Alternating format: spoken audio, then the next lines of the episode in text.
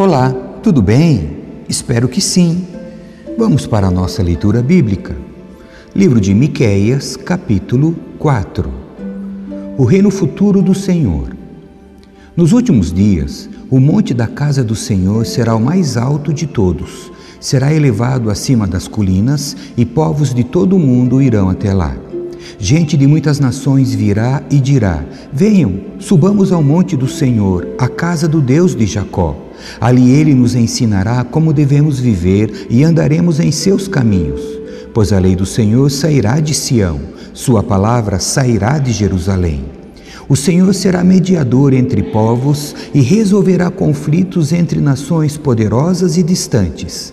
Elas forjarão suas espadas para fazer arados e transformarão suas lanças em podadeiras. As nações já não lutarão entre si, nem treinarão mais para a guerra. Todos viverão em paz, sentados sob suas videiras e figueiras, pois não haverá nada a temer. Assim prometeu o Senhor dos Exércitos. Embora as nações ao redor sigam seus deuses, nós seguiremos o Senhor nosso Deus para sempre. Israel volta do exílio. Naquele dia, diz o Senhor: reunirei os fracos, os que foram exilados, aqueles a quem feri. Os fracos sobreviverão como o remanescente, os exilados se tornarão uma nação forte. Então eu, o Senhor, reinarei sobre eles no monte Sião para sempre. Quanto a você, bela Sião, fortaleza do povo de Deus, voltará a ter força e poder soberano. O reino de minha preciosa Jerusalém será restaurado. Agora, por que grita de terror? Acaso não tem rei para governá-la? Morreram todos os seus sábios? Sim, você foi tomada de dor como uma mulher que dá à luz. Ó habitantes da bela Sião, Contorçam-se e gemam como a mulher em trabalho de parto, pois terão de deixar a cidade para morar nos campos. Vocês serão enviados ao exílio na distante Babilônia. Ali, porém, o Senhor os libertará, ele os livrará das garras de seus inimigos. Agora, muitas nações se reuniram contra você, dizendo que ela seja profanada. Vejamos a destruição de Sião. Mas elas não conhecem os pensamentos do Senhor, nem entendem seu plano. Essas nações não sabem que ele as reúne para serem batidas e pisadas, como feixes de cereal na eira. Levante-se e esmague as nações, ó bela Sião, pois eu lhe darei chifres de ferro e cascos de bronze, para que pisoteie muitas nações até despedaçá-las.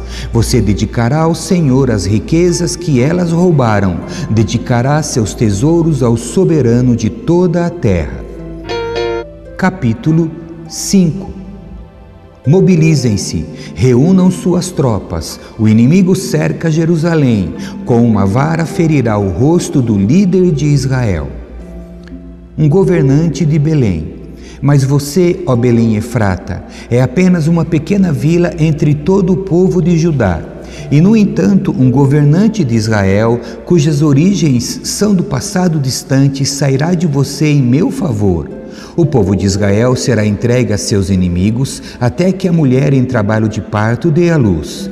Por fim, seus compatriotas voltarão do exílio para sua própria terra.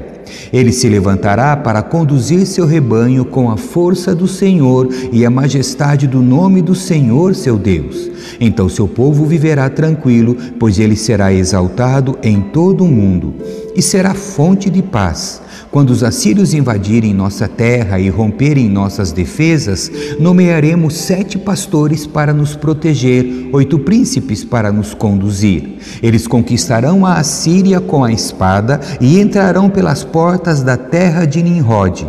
Ele nos livrará dos assírios quando eles passarem pelas fronteiras para invadir nossa terra.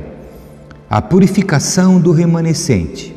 Então o remanescente de Israel ocupará seu lugar entre as nações. Será como o orvalho enviado pelo Senhor, como a chuva que cai sobre a grama, que ninguém é capaz de conter e ninguém consegue deter.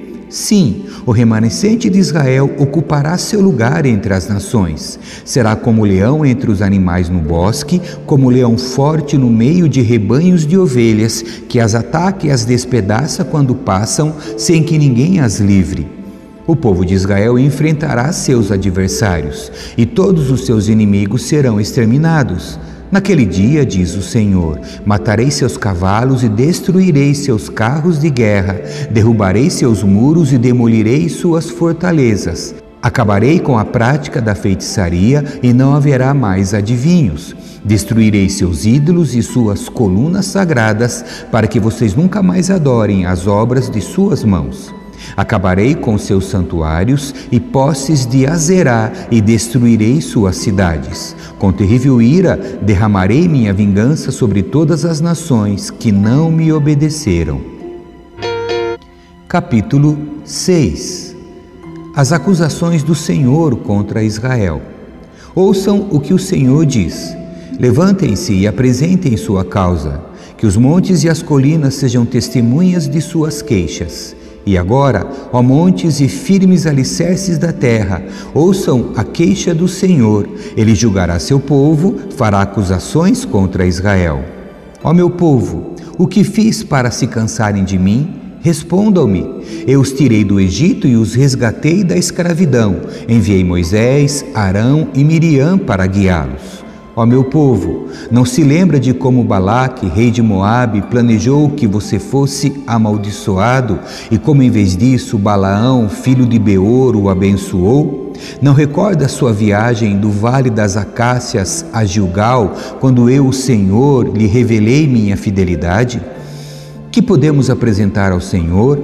Devemos trazer holocaustos ao Deus Altíssimo? Devemos nos prostrar diante dele com ofertas de bezerros de um ano? Devemos oferecer ao Senhor milhares de carneiros e dez mil rios de azeite?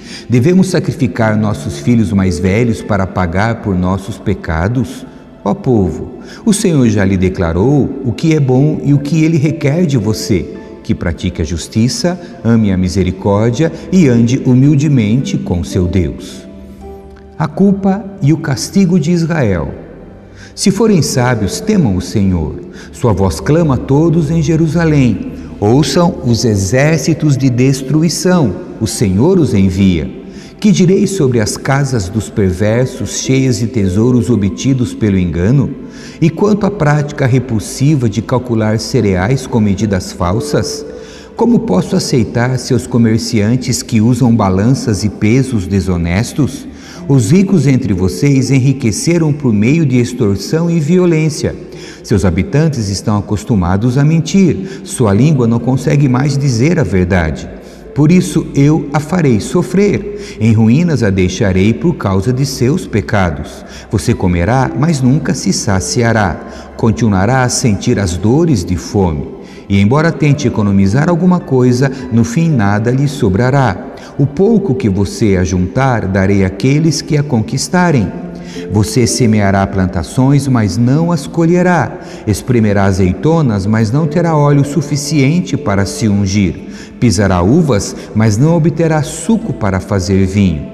Você obedece apenas às leis do rei Onri e segue apenas as práticas do rei Acabe. Por isso farei de você um exemplo e a levarei à ruína. Será tratada com desprezo e insultada por todos que a virem. Capítulo 7 Sofrimento transformado em esperança. Pobre de mim, sinto-me como quem apanha frutas depois da colheita e nada encontra para comer. Não há um cacho de uvas sequer, nem um único figo novo para saciar minha fome. Os fiéis desapareceram, não resta uma só pessoa honesta na terra. São todos assassinos que preparam armadilhas até para os próprios irmãos. Suas mãos são hábeis para fazer o mal. Governantes e juízes exigem subornos. Os mais influentes conseguem o que querem e tramam juntos para perverter a justiça. Até o melhor deles é como um espinheiro, e o mais honesto é perigoso como uma cerca de espinhos. Mas o dia anunciado se aproxima, está chegando a hora de seu castigo, um tempo de confusão. Não confie em ninguém, nem mesmo em seu melhor amigo, nem sequer em sua esposa, pois o filho despreza o pai, a filha se rebela contra a mãe, a nora se rebela contra a sogra, seus inimigos estão em sua própria casa. Quanto a mim, busco o Senhor e espero confiante que Deus me salve. Certamente meu Deus me ouvirá. Não se alegrem meus inimigos, pois mesmo que eu caia, voltarei a me levantar. Ainda que eu esteja em trevas, o Senhor será minha luz. Serei paciente enquanto o Senhor me castiga, pois pequei contra ele. Depois disso, ele defenderá minha causa e fará o que é direito. O Senhor me levará para a luz e verei sua justiça. Então meus inimigos verão que o Senhor está do meu lado e se envergonharão de ter dito: Onde está o Senhor, seu Deus? Com os próprios olhos eu os verei cair, serão pisados como lama nas ruas. Naquele dia, Israel, seus muros serão reconstruídos e suas fronteiras ampliadas. Gente de muitas terras virá até você, desde a Síria até a cidade do Egito desde o Egito até o rio Eufrates e de mares e montes distantes. A terra, porém, ficará vazia e desolada por causa da maldade dos que nela habitam. A compaixão do Senhor por Israel.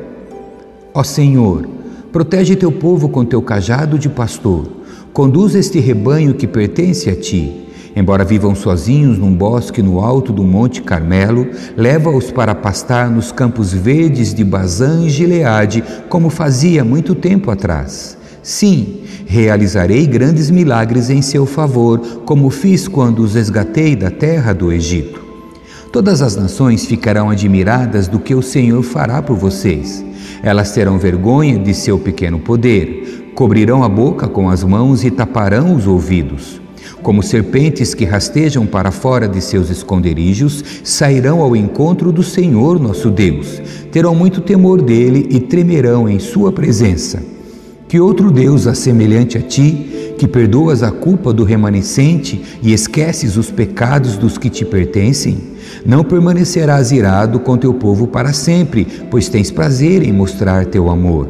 Voltarás a ter compaixão de nós, pisarás nossas maldades sob teus pés e lançarás nossos pecados nas profundezas do mar.